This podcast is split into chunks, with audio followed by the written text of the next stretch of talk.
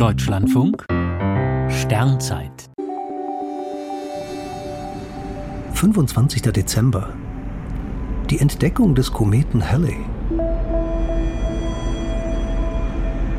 Am Weihnachtsabend 1758 richtete Johann Georg Palitsch in Prolis bei Dresden sein Teleskop an den Himmel. Im Sternbild Fische fiel ihm ein unbekannter nebliger Fleck auf. Zwei Tage später hatte sich das Objekt ein gutes Stück bewegt. Palitsch, Landwirt und begeisterter Amateurforscher, ahnte, dass er einen Kometen entdeckt hatte. Allerdings war ihm die Bedeutung zunächst nicht klar.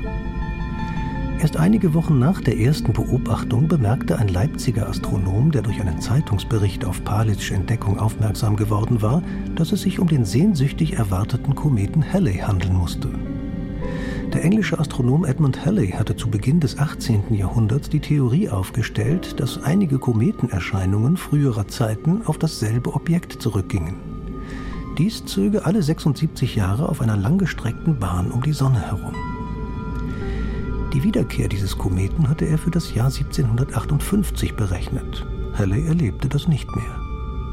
Das erneute Auftauchen seines Kometen belegte eindrucksvoll, dass die Berechnungen aufgrund des damals neuen Gravitationsgesetzes stimmten und dass Kometen keine göttlichen Sendboten des Unglücks waren, sondern normale Körper des Sonnensystems.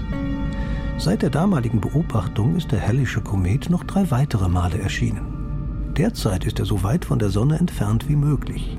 Erst 2061 erstrahlt der Komet von Halley und Palitsch wieder am Himmel.